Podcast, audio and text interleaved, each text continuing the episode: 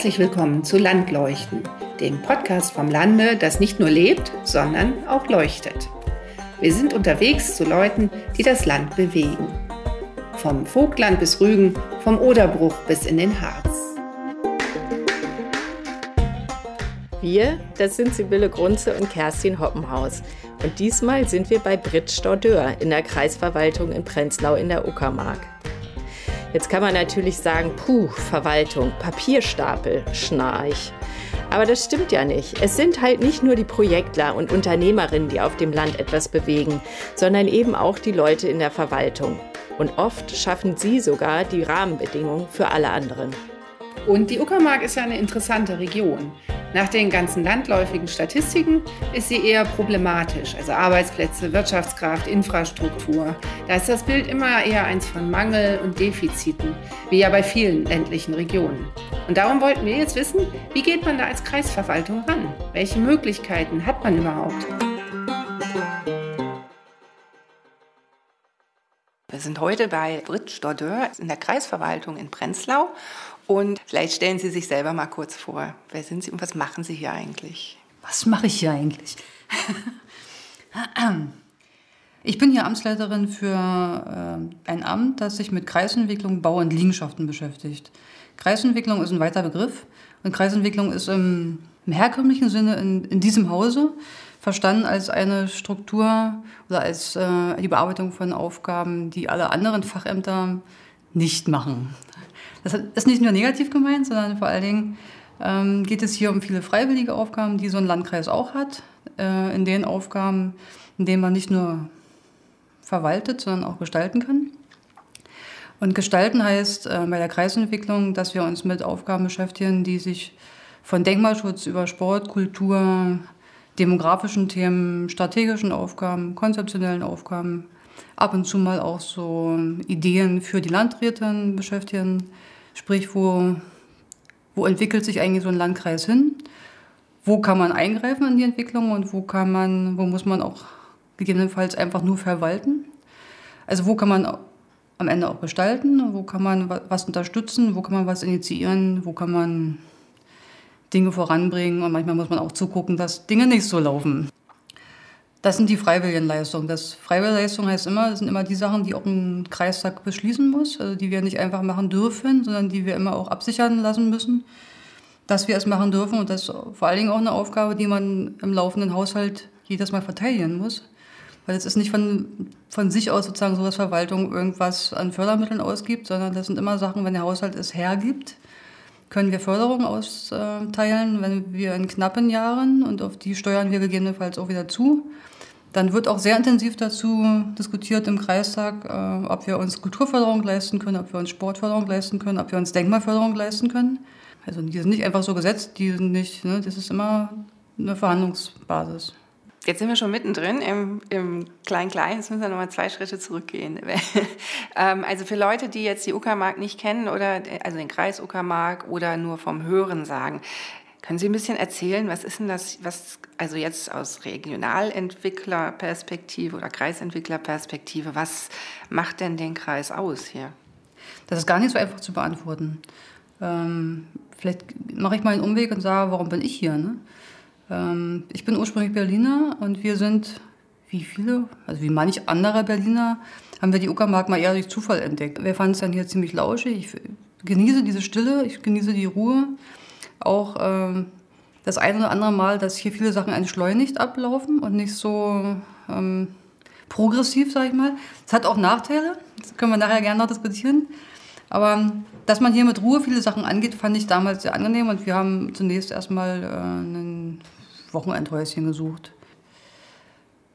Das Besondere der Uckermark ist für mich heute immer noch, dass ich sage, ich genieße Ruhe, Stille, Entschleunigung und dass man hier allein sein kann. Das mag ich. Aus dem Berliner Umfeld kommt, wo es ganz, ganz viele Impulse gibt, ähm, habe ich das sozusagen als, eine, als eine, ein, eine, ein Wert gesehen, den es in der Welt da draußen nicht mehr so viel gibt.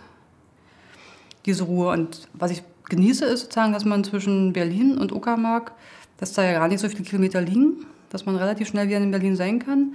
Wenn ich also noch mehr Impulse brauche, als ich die in Uckermark finde, dann kann ich mir die aus Berlin auch wiederholen. Also es ist ja nur eine gefühlte Ferne, die Berlin sozusagen ist. Man ist relativ schnell da. Und das finde ich zum Beispiel auch sehr gut. Das klingt recht begeistert. Ich meine, wenn man sich so die Daten anguckt, dann klingt es ja viel trockener. Ne? Dann, dann liest man da strukturschwacher Raum, demografischer Wandel. Das sind aber alles so, so Dinge, was misst man da genau? Strukturschwacher Raum und demografischer Wandel. Ja, demografischer Wandel, der ist nicht wegzudiskutieren. Der ist auch schwierig zu moderieren, wenn man sozusagen den Alltag äh, anguckt und Infrastrukturen betrachtet und dann wieder auf Fachlichkeiten kommt. Weil Infrastrukturen brauchen eine Auslastung, brauchen Menschen, die sie nutzen, damit man sie auch erhalten kann, damit man sie ausbauen kann und so weiter und so weiter. Ähm, damit müssen wir einfach umgehen, das wissen wir auch. Ich denke, dass es aber auch immer so ein Auf und Ab gibt. Also es gibt, gab nach der Wende natürlich Leute, die genossen haben, dass man aus dem ländlichen fliehen kann, dass man sich irgendwo neu orientieren kann. Die sind wirklich weggegangen. Was an der ganzen Entwicklung schade ist, ist, dass viele intelligente, ideenreiche Menschen weggegangen sind. Auch Menschen, die entweder gut ausgebildet waren oder nach guter Ausbildung gesucht haben und deswegen die in der Uckermark nicht gefunden haben. Da sind wir bei strukturschwach. Ähm, ich glaube aber trotzdem, dass man nicht jede Struktur und jeden Bildungsweg und jede, es gab ja auch mal diese Diskussion zur Hochschule in der Uckermark, dass man das nicht unbedingt hierher holen muss, sondern dass man Strukturen oder ähm, Verhältnisse schaffen muss, dass die Menschen wieder zurückkommen, wenn sie gegebenenfalls zurückkommen wollen oder sich hier ansiedeln wollen. Daran müssen wir oder daran arbeiten wir auch in der Regionalentwicklung, ähm, dass wir mit Unternehmen reden, ähm, Verhältnisse zu schaffen oder sozusagen Angebote zu schaffen, dass man wieder hierher kommen kann. Es ist auch überhaupt nicht verboten, aus der Uckermark mal rauszugehen und sich mal die Welt anzugucken. Das, das tut der Uckermark auch gut. Und wenn wir es schaffen, so wollen und sollen und werden in der Zukunft, dass wir gute Angebote generieren, um Menschen wieder anzulocken, dann wird sich auch sozusagen die Kurve wieder von zurück aus der Stadt, also aus Stadt zurück aufs Land, ähm, wieder dahingehend äh, bewegen. Und ich ich denke mal, sogar wenn wir auf Corona schauen, dann sehen wir, dass Landleben eine Qualität hat. Mhm. Wie merken Sie das hier im Kreis dann? Ja, wir merken, dass viele, die bisher ein Ferienhaus in der Uckermark hatten, sich doch ernsthaft überlegen, äh, doch in die Uckermark zu ziehen und vielleicht äh, den Lebensmittelpunkt zu, äh, zu drehen. Bisher in der, hauptsächlich in Berlin lebend und Uckermark als Zweitwohnsitz äh, genommen. Dann sozusagen umdrehen und sagen, sie wohnen in der Uckermark und fahren halt zur Arbeit, die sich ja auch gerade im Wandel befindet. Da hoffe ich, dass das so kommt und dann ähm, wird sich das nochmal deutlich wandeln. Und dann wird auch klar werden, dass in Uckermark gar nicht mehr so viele schöne ähm, Häuser zu verkaufen sind. Dass wir gar nicht so viel Leerstand haben, wie es vielleicht aus dem demografischen Wandel heraus immer diskutiert wird. Ja, ja. Das heißt, diese, dieser Bezug zu Berlin, der ist also auch, wenn man sagt, man ist hier am Ende der Welt und in der Uckermark und hier ist alles leer, aber der Bezug ist schon da. Ich glaube das ganz fest. Also ich sehe das an vielen Berlinern, die in die Uckermark ziehen oder gezogen sind, dass die Anbindung ja auch bleibt an, an Berlin oder an den Rand von Berlin. Und viele Uckermärker haben inzwischen auch gemerkt, dass Berlin nicht so weit weg ist. Allerdings hat die Uckermark noch, selbst wenn es ein, ein kommendes Feld ist, der, die Achse Berlin-Uckermark-Stettin, also der polnische Bereich, der ist nicht, also der, der hat Entwicklungspotenzial und der ist nicht zu verachten. Und ich glaube, dass sozusagen eine halbe, eine halbe Million Stadt, also 450.000 Einwohner in Stettin, ähm, auch eine Infrastruktur sind, die wir viel mehr nutzen können, sollen und die viele auch schon nutzen. Was aber noch so ein bisschen hinterherhinkt, ist äh, das Polnische. Also viele polnische Menschen sprechen recht gut Deutsch, was ich immer recht peinlich finde. Dass wir nämlich auf der anderen Seite alle nicht so gut Polnisch können. Also ich gebe mir redlich Mühe, Polnisch zu lernen, immer wieder, alle Jahre wieder war auch 14 Tage in Krakau mit zum Intensivkurs, was natürlich auch immer ein paar Monate hält. Dann habe ich eine polnische Kollegin hier, die spricht fließend äh, Deutsch und Polnisch. Und wenn ich natürlich dann eine polnische Frage beantworten muss, dann sage ich immer, Anna, kannst du mal kommen? mal übersetzen. Wenn man einfach faul ist und dann vergisst man auch. Ja, alles klar. Für Leute, die wieder, die die Region jetzt nicht so gut kennen, äh, Prenzlau-Stettin, wie weit ist denn das und wie muss ich mir das vorstellen? Prenzlau-Stettin sind 35 Kilometer, 30 Kilometer, das ist nicht so weit. Ja, wir sind im Prinzip Speckgürtel von Stettin. Und Stettin ähm, ist unser nächste, unsere nächste Metropole. Das ist jedenfalls ein Ansatz auch in der Regionalentwicklung, den wir in den letzten Jahren in, über viele Förderprogramme auch unterstützt haben. Das läuft ganz gut. Wann sind Sie eigentlich gekommen? Wie lange sind Sie schon hier? Das ist eine gute Frage. Wir haben 1992 unser Haus gekauft. Mit der Geburt meines dritten Sohnes 1994 sind wir in die Uckermark gekommen. Ja, das ist ja jetzt schon so lange, das heißt so richtig, ein Zuzügler mag man ja gar nicht mehr sprechen, aber genau. ähm, Sie haben ja schon ein bisschen mehr vielleicht doch den, den Blick von außen, einfach anders als jemand, der hier ganz geboren ist, oder? Ist das eher nützlich oder eher hinderlich bei der Arbeit? Das ist mal eine Frage von, wo, wo drauf man guckt. Ich denke, es ist eher nützlich, wenn man der, wenn, der, wenn man vorher schon mal ganz woanders gewesen war und wenn man mit dem Fokus von draußen auf eine Struktur guckt, aber man ist nach 25 Jahren in der Uckermark lebend, auch, ähm, also man kann, glaube ich, mit beiden Augen gucken. Man kann sowohl mit dem, mit dem fremden Auge von draußen gucken, äh, als auch mit dem, mit dem hier drin seiend in den ganzen Kreisen und sagen, wir Uckermärker. Das fällt aber schwer, finde ich. Auch nach 25 Jahren ist es nicht so, dass man sozusagen sich als Uckermärker betrachtet. Also ich habe immer noch beides. Also es nimmt natürlich in den letzten Jahren dann doch deutlich in, in Richtung Uckermark zu, aber ähm, man wird von den anderen Leuten nicht so gesehen, wird darauf gestoßen, dass man ja doch aus Berlin kommt. Können Sie ein Beispiel sagen, wo diese beiden Perspektiven so ähm, ja, sich ergänzen oder aufeinanderprallen, je nachdem? Ich bin ja ein Mensch mit, mit vielen, vielen Ideen. Die sind nicht immer ganz konform mit dem Verwaltungsdenken, wenn ich hier in der Verwaltung bin. Wenn es nicht passt, ist man ein Berliner. Ne? Dann es, sind das neue Ideen, forsche Ideen, dann muss es schneller gehen und das wird dann eben natürlich gleich auch mal mit, mit Großstadt subsumiert. Ähm, Dinge, die langsamer sind, werden immer der Uckermark zugeschrieben. Es braucht halt seine Zeit, bevor man ähm, Schulanfangszeiten verändert oder überhaupt Entwicklungen voranbringt, weil man die Menschen erstmal überzeugen muss, dass es gut ist für sie und dann. Ne?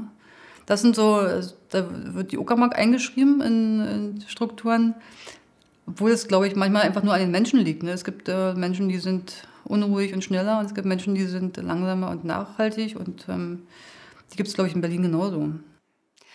Ist das wichtig für den, für den Kreis, also dass es diese Fremden und die Einheimischen gibt? Also, oder wirkt sich das überhaupt aus oder ist das in der, in der Fläche eigentlich egal? Das ist halt so. Ich glaube, es war immer wichtig für den Kreis, dass es Zugewanderte gab. Und zwar nicht nur mit der, mit der letzten Welle aus Berlin und aus, nach der Wende kommend. Ähm, die Uckermark war immer ein Einwanderungsgebiet. Das war nach dem letzten großen Krieg so, dass ähm, sehr viele zugewanderte, also sehr viele ähm, aus den polnischen Gebieten zugewanderte Menschen sich hier äh, niedergelassen haben. Und es ist immer wichtig, wenn, es, wenn neue Ideen zuwandern. Das wissen auch die Uckermärker, dass es wichtig ist. Auch wenn sie es manchmal nicht wahrhaben wollen. Aber das ist auch interessant, oder? Dass man denkt, die neuen Ideen kommen immer von außen. Ähm, das ist, äh, gibt es nicht auch Uckermärker mit neuen Ideen? Ja, aber klar. Natürlich gibt es Uckermärker mit neuen Ideen. Nur sind die manchmal nicht so forsch, weil sie in ihren eigenen Strukturen äh, verharren und weil sie aus den eigenen Strukturen heraus auch gebremst werden. Ähm, die Zugewanderten sind ja nicht an Strukturen, die sie, sie bringen ihre eigenen Strukturen mit, aber sie sind ja, sie kennen die Strukturen nicht. Also sie platzen ja manchmal, manchmal auch diplomatisch nicht unbedingt wertvoll in Dinge rein, in, naja, in Gemeinderatssitzungen, ne, die werden gewählt und dann bringen sie da Dinge rein, ähm, die sie eben mitbringen mit, äh, aus ihrem Leben, aus ihren Erfahrungen, die manchmal vielleicht auch wirklich nicht passen, nicht, zunächst nicht passen. Ähm, wenn sie dann überlegt werden, auch wenn, also wenn eine Gemeinderatssitzung sich die Mühe macht zu überlegen, was denn da an neuen Ideen wertvoll ist und wie man sie in die Strukturen einbringen kann, dann, dann kommen die auch vom Kopf in die Füße und dann kommen die auch ähm, in Strukturen, wo sie sich dann bewegen wo sie Veränderungen bewirken. Das machen die Uckermärker genauso. Nur die sind gefangener, würde ich sagen, und vorsichtiger. Als ähm, Verantwortliche für Regionalentwicklung haben wir natürlich die Chance, immer wieder neue ähm, unternehmerische Menschen kennenzulernen sowohl Menschen, die hier schon seit Ewigkeiten was tun, als auch Menschen, die mit neuen Ideen oder neuen Unternehmungen hierher kommen, ähm, die wir einerseits fördern, aber andererseits auch nur teilweise beraten, teilweise kennenlernen wollen, um äh, Vernetzungen zu machen. Weil was uns ja wertvoll und wichtig ist, jetzt im Großen und Ganzen jetzt mal auf die Arbeit geguckt, ist ja regionale kleine Kreisläufe zu, ähm, zu unterstützen Äh, und da auch weiterzudenken, wie wir Menschen da miteinander äh, in Kontakt bringen, um regionale Wertschöpfung für die Region zu äh, generieren. Das war ein Thema in den letzten Jahren, was wir versucht haben, was nicht immer nur positiv war, sondern auch manchmal im Stillstand verharrte, weil wir nicht weiterkommen. Weil für das ganze Thema braucht man natürlich Leute, die das auch mit, gemeinsam miteinander machen wollen. Und das regionale Unternehmertum, ähm, was, was ist denn hier noch so unterwegs in der Uckermark? Ja, wir haben viele kleine Handwerksbetriebe, sowohl in der Holzverarbeitung als auch im, im metallverarbeitenden Gewerbe. Die, da ist der eine oder andere Betrieb sogar ganz innovativ. Wir haben viele kleine Zulieferbetriebe für größere ähm, Unternehmungen und wir haben ja auch viele kleine Zulieferbetriebe, was ähm, das große, äh, die Großbetriebe in Schwed betrifft, also PCK, Leiper und so weiter. PCK ähm, ist die Raffinerie, ne? Genau, PCK ist die Raffinerie. Der Rest ist aber eher mittel- und klein, äh, kleinere Betriebe in der Uckermark. Ähm, da gibt es aber das Problem, dass die Unternehmen Nachfolge suchen. Die Unternehmen selbst sind äh, Gründungen aus den 90er, also aus 1990er Jahren, die jetzt in die Rentenphase gehen und das ist momentan die größte Herausforderung. Also entweder Nachfolge zu generieren, zu unterstützen, dass sich junge Menschen in die Unternehmen einbringen und da äh, Betriebe übernehmen, also auch Verantwortung übernehmen wollen. Ähm, das ist in Uckermark momentan ein schwieriges Thema. Und dann reden wir jetzt auch viel über gegebenenfalls genossenschaftliche Modelle. Wie kann man dann in Zeiten von Fachkräftemangel, da sage ich mal, ich betrachte Fachkräftemangel immer mit, aus zwei Dimensionen. Das eine ist Fachkräftemangel, es gibt sozusagen quantitativ einfach keine Fachkräfte. Wir haben sie einfach nicht. Und das andere ist, wir haben ja auch einen Fachkräftemangel, was die Ausbildung anbetrifft, was die Qualität von Fachkräften anbetrifft. Also gucken Sie in manches Unternehmen, wo auch die Unternehmer oder die ähm, Firmenchefs sagen, schaut euch mal die Auszubildenden an, ähm, was bringen die sozusagen mit. Ich, die sind nicht, also die große Diskussion, die wir haben, die sind nicht ausbildungsreif. Und dann haben wir sozusagen die Themen, was macht eigentlich Schule? Was macht Schule in zehn Jahren mit jungen Menschen? Das ist ja eine riesengroße Kette von Dingen, die ineinander greifen müssen, um am Ende Menschen aus Schulen zu entlassen, die dann in Unternehmen reingehen können, die äh, qualitätsvolle Arbeit bringen können und die dann am Ende auch Unternehmen über, übernehmen können. Deswegen haben wir uns in den letzten Jahren viel mit dem Thema Bildung beschäftigt, was dazu geführt hat, dass wir zunächst erstmal einen Bildungsbericht geschrieben hatten, um zu nicht nur aus dem Bauch heraus sozusagen zu beschreiben, was in der Uckermark, im Übrigen in vielen ländlichen Regionen ein Problem ist, nämlich gute schulische Bildung zu generieren. Ähm, und hat, in der Verwaltung hat es dazu geführt, dass wir ein Bildungsamt gegründet haben, was sich jetzt ganz explizit mit all den Dingen beschäftigt, die um Bildung herum passieren müssen, um sie auf eine neue Qualität zu bringen. Also wenn man das alles so sieht, ne, und das hängt ja auch alles mit allem irgendwie zusammen und so, wie man, wie man dann, wenn man hier sitzt und verantwortlich ist, für den Kreis und für die Lösung dieser ganzen Dinge oder eben das mitzugestalten. Wie geht man denn da überhaupt ran? Hm, das ist eine gute Frage. Ähm, wir können die Welt ja nicht neu erschaffen und wir können ähm, den Wind auch nicht anders drehen. Ne? Wir können nur ein Stück weit ähm, neue Segel setzen, sage ich manchmal so, wenn es draußen sehr windig ist in der Uckermark. Und neue Segel heißt ja, wir können, äh, wir sind, wir springen ab und zu mal auf Fördermittelprogramme um Impulse für die Uckermark reinzuholen. Also auch geldreiche Impulse für die Uckermark. Das heißt nicht nur, dass wir nur Ideen ausstreuen und sagen, macht was damit, sondern wir hatten in 2012, 2013 meines Erachtens ein Bundesprogramm, das hieß Land Zukunft.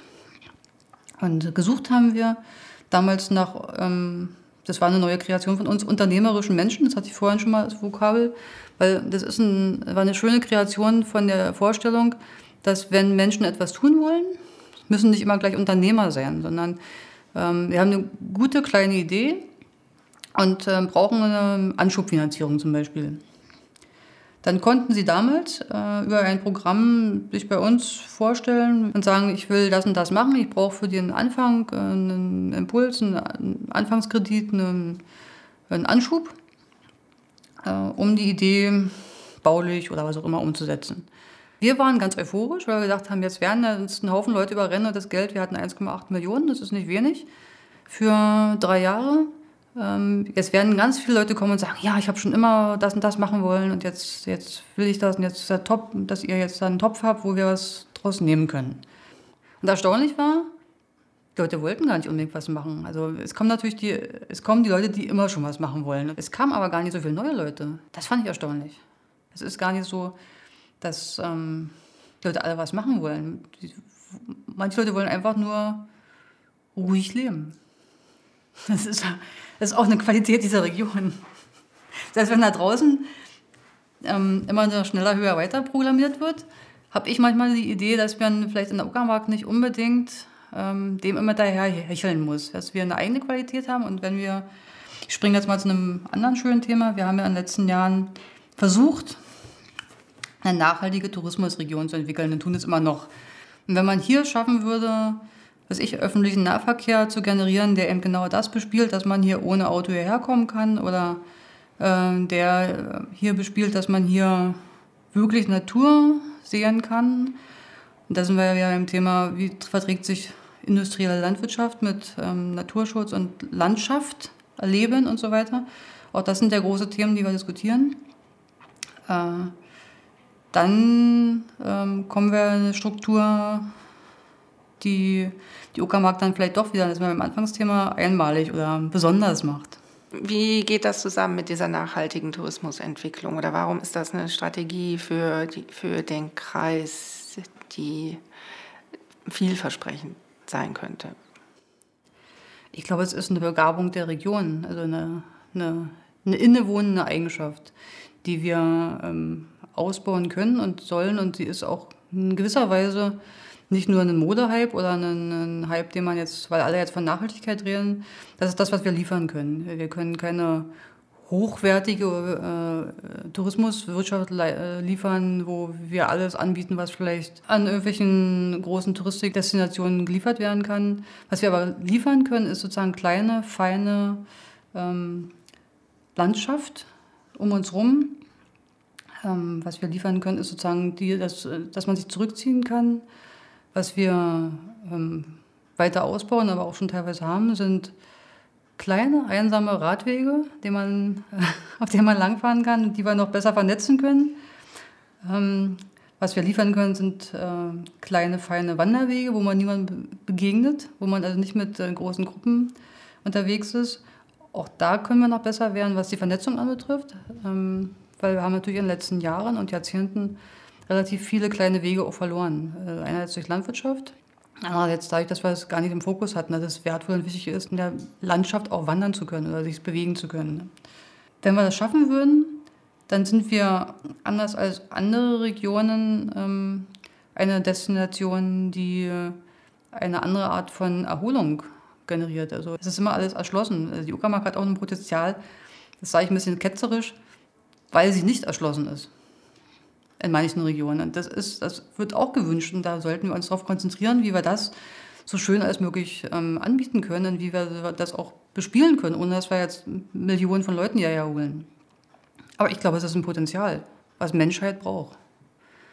Zum Teil auch, dass wir nicht so entwickelt sind. Nicht, dass ich das jetzt fokussiere, aber es ist eine Qualität, die Sie sonst in der Welt nicht finden. Und ich finde, es ist, das ist auch Nachhaltigkeit. Und dann gibt es, aber das haben Sie vorhin auch schon angedeutet, dann doch auch ähm, immer wieder Reibereien. Ne? Also für die einen ist es ein Potenzial, für die anderen, die Landwirtschaft vor allem, ist es plötzlich eine, eine Einschränkung oder eine Konkurrenz. Also auch Leute, die mit plötzlich reden wollen, wie die Landschaft zu sein hat. Also über weite Strecken können ja hier die Landwirte freischalten und walten und sind das auch so gewohnt. Und jetzt kommen plötzlich andere, die Touristiker, und sagen, sie wollen da jetzt einen Radweg oder einen Wanderweg oder irgendwas. Und das sind ja also beides berechtigte Interessen. Und ich glaube, Sie als, als Amt oder müssen ja auch da so ein bisschen moderieren. Oder wie, wie, ist, wie machen Sie das? Na, zunächst erstmal ähm, moderieren wir ja äh, Eigentumsverhältnisse. Ne? Oder moderieren. Da können wir natürlich nur sehr wenig moderieren. Zunächst muss man feststellen, es geht um Eigentumsverhältnisse. Ähm, die können Sie erstmal nicht unbedingt verändern. Ich glaube, dass die Welt da draußen aber groß genug ist für viele Interessen. Das ist nicht nur Landwirtschaft. Und wenn man das, den Mehrwert von einem Radweg auch einem Landwirt gut erklärt kriegt oder den Mehrwert eines Wanderweges auch einem Landwirt gut erklärt kriegt, dann ist es kein Gegeneinander. Nur es fehlt häufig an Kommunikation zum Thema. Wenn beide beide Seiten sind ja meistens mehr Seiten. Ne? Wenn alle Seiten mit, miteinander ins Gespräch kommen und sozusagen sich ähm, den Mehrwert auch offenlegen, dann gibt es fast immer Lösungen. Allerdings sind die Lösungen häufig nicht schnell, ähm, brauchen ein bisschen Zeit und sie brauchen halt Moderator. Und wenn wir das hinkriegen, dann haben wir an bestimmten Stellen auch schon geschafft, dass das ein Miteinander sein kann und ein Nebeneinander sein kann, ohne dass man sich stört in seinen eigenen Prozessen. Am Ende muss man aber auch sagen, auch Landwirtschaft ist im Wandel. Also es wird nicht mehr so weitergehen, wie es momentan ein Stück weit auch läuft. Und da sind Landwirte teilweise auch unsicher, was dann die Umstellung anbetrifft oder die, die neuen Strukturen anbetrifft. Und auch das muss begleitet sein. Inzwischen haben wir ja angefangen, ähm, Gespräche zwischen äh, mehreren Fraktionen des Kreistages auch zu führen mit Landwirten, die sich zunächst dem Thema öffnen wollen und die äh, über das Thema überhaupt nachdenken. Und ich glaube, dass in den nächsten Jahren da sehr viel bewegen wird, auch in Richtung Tourismus und auch in Richtung, ähm, wie gehen verschiedene Nutzungen von Landschaft, die uns nämlich allen gehört am Ende, oder in der wir alle leben, wie geht das zusammen? Und ich denke, da sind wir auf einem guten Weg. Auch wenn es manchmal auch Tages, also auch wenn man manchmal abends nach Hause geht und sagt, ja, heute war das nur jetzt nicht so erfolgreich, denke ich, dass sozusagen das Allerwichtigste in dem ganzen Bereich Kommunikation ist immer wieder ins Gespräch kommen, immer wieder einen Ansatz finden, immer wieder versuchen, auch sich an kleinen Schritten vorwärts zu hangeln, weil da werden wir keine großen Schritte machen, weil am Ende muss man auch sagen, auch ein Landwirt muss wirtschaftlich denken und muss wirtschaftlich arbeiten. Und da ist er nicht nur äh, in sich selbst gefangen, sondern er hängt natürlich von EU-Förderung und von was ich was Förderung ab. Und da muss auch die Diskussion einsetzen, die setzt ja auch gerade ein. Ne? Wie wird Landwirtschaft nachhaltiger, ähm, weniger intensiv und weniger schädlich auch für Landschaft umsetzbar sein. Und wie kann man sowas seitens EU fördern? Wenn sich da was bewegt, dann bewegt sich auch ein Landwirt. Ja, und also auch wenn wir so reden, dann merkt man ja immer wieder, also die Kreisentwicklung ist das eine hier vor Ort, ne? und dann macht man tak, tak, tak und zack ist man in Europa. Haben Sie also so über die Jahre für sich so ein bisschen einen Weg gefunden, wie man sich, also wie man damit erstens nicht verrückt wird und zweitens wie man dann eben aber doch vorankommt. Also langsam und Geduld und dicke Bretter bohren, das habe ich jetzt schon verstanden. Ähm, aber so methodisch, also hilft es erstmal, das in kleine Einheiten zu zerlegen oder hilft es eher lieber nur von dem großen Endergebnis her zu denken? Wie, wie machen Sie das? Eine gute Methode ist, sich mit den Menschen äh, in Bewegung zu setzen, beziehungsweise in Kommunikation zu kommen, die wirklich was wollen. Ähm, wie überall im Leben haben sie Leute, die ähm, viel über Dinge reden, aber ähm, die nicht mit anpacken wollen. Was ich angenehm finde, ist, wenn jemand mit einer Idee kommt und sagt, äh, ich stelle mir das so und so und so vor und wo kann man entweder mit einem Förderprogramm, aber es hängt nicht immer nur am Geld ähm, oder mit Strukturveränderungen oder mit was auch immer, Unterstützung und so weiter. Wie können wir gemeinsam was tun? Weil dann kommen wir wirklich weiter. Wenn wir, ähm, wenn wir darauf warten, dass etwas passiert, also auch etwas passiert mit der Uckermark, dann funktioniert das nicht. Also wenn irgendjemand von draußen jetzt kommen muss, um irgendwas zu retten. Oder, ne? Wir warten jetzt auf Rettungsschirme oder auf neues Förder... Wir warten nicht auf ein Förderprogramm. Oder wir warten nicht auf Geld oder wir warten nicht auf dies und das, sondern wenn wir gemeinsam eine Idee haben, das finde ich immer das Produktivste und das Schönste. Äh, wir hatten jüngst eine Runde mit äh, Jägern hier, die im Rahmen jetzt auch von der, ähm, von der Schweinegrippe jetzt ankamen und sagen, wie machen wir es denn mit, ähm, mit der Vermarktung von Wildschweinefleisch. Wie finden wir da einen gemeinsamen Weg? Es fehlt an, an Schlacht, Schlachtemöglichkeiten oder an Kühlmöglichkeiten und so weiter und so weiter. Wie, wie können wir uns da treffen? Wo wir jetzt sagen können, wir können euch keine Kühlschränke irgendwo hinstellen, aber wir können natürlich dafür sorgen, dass, wenn ihr einen Fördermittelantrag stellt und Unterstützung von, weiß ich was, der, der Landesbank braucht oder so, können wir euch ein Votum geben, dass wir das auch wollen. Wir können seitens Wirtschaftsförderung gucken, ob wir da Unterstützung bringen. Ähm, wir können euch mit jemandem zusammenbringen, wo wir wissen, dass die auch auf dem Weg unterwegs sind und sowas. Das sind Sachen, die gut funktionieren. Was nicht funktioniert, sind so Runden, aber was auch funktioniert, was manchmal auch wichtig ist und vorgeschaltet werden muss, so Runden, wo man sich trifft, wo man einfach mal sozusagen sagen kann, was alles nicht gut ist im Landkreis. Das hatten wir auch schon. Am Ende sind die aber stagnierend, wenn es immer nur auf der gleichen Qualität bleibt. Also wenn man sich immer nur trifft, um zu sagen, was alles nicht funktioniert. Ja, man kann auch mal meckern, man muss dann auch mal sagen, so, was wollen wir da jetzt eigentlich miteinander machen? Wo geht es denn hin? Und was bringt man selber, also was bringen wir ein oder was bringt man selber ein, um die Dinge zu verändern? Alles andere ist, glaube ich, nicht so produktiv. Da an der, an, dem, an der Tafel da steht, wir sehen das Gute im Schwierigen. Warum steht das da? einfach manchmal schwierige Situationen haben. Und in schwierigen Situationen, wie wir alle, in schwierigen Situationen ähm, kann man manchmal auch verzweifeln. Ne? Also gerade das Uckermark hat man ja nicht immer sozusagen, wir, ich sage immer, wir sind im Ranking nicht immer in, der, in, den vordersten Stellen. Häufig, muss man auch leider sagen, an den hinteren Rängen. Ne? Also was die Wirtschaftskraft anbetrifft und was die Infrastruktur anbetrifft.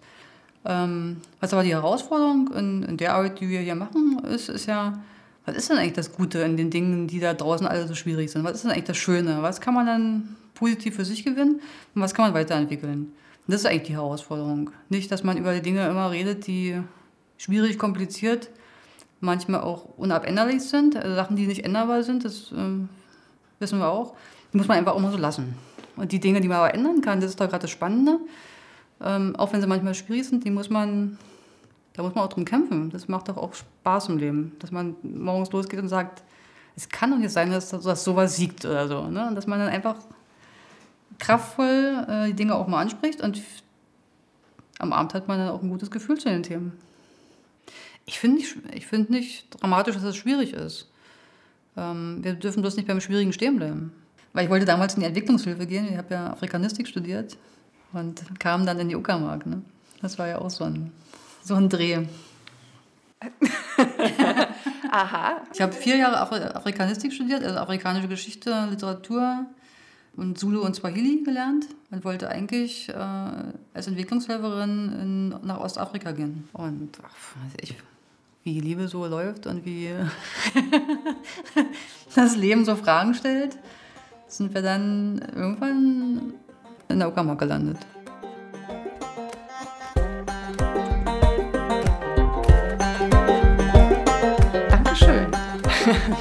Ich danke Ihnen. Landleuchten, der Podcast, wird produziert von Kerstin Hoppenhaus und Sibylle Grunze. Die Musik- und Tonbearbeitung hat Andreas Fuchs und das Ganze produzieren wir im Auftrag des Vereins Neuland gewinnen. Mehr Artikel, Inspiration und Wissen für Leute, die auf dem Land etwas machen wollen, gibt es auch auf landlebdoch.de und auf Instagram. Bis zum nächsten Mal auf dem Land, das nicht nur lebt, sondern auch leuchtet.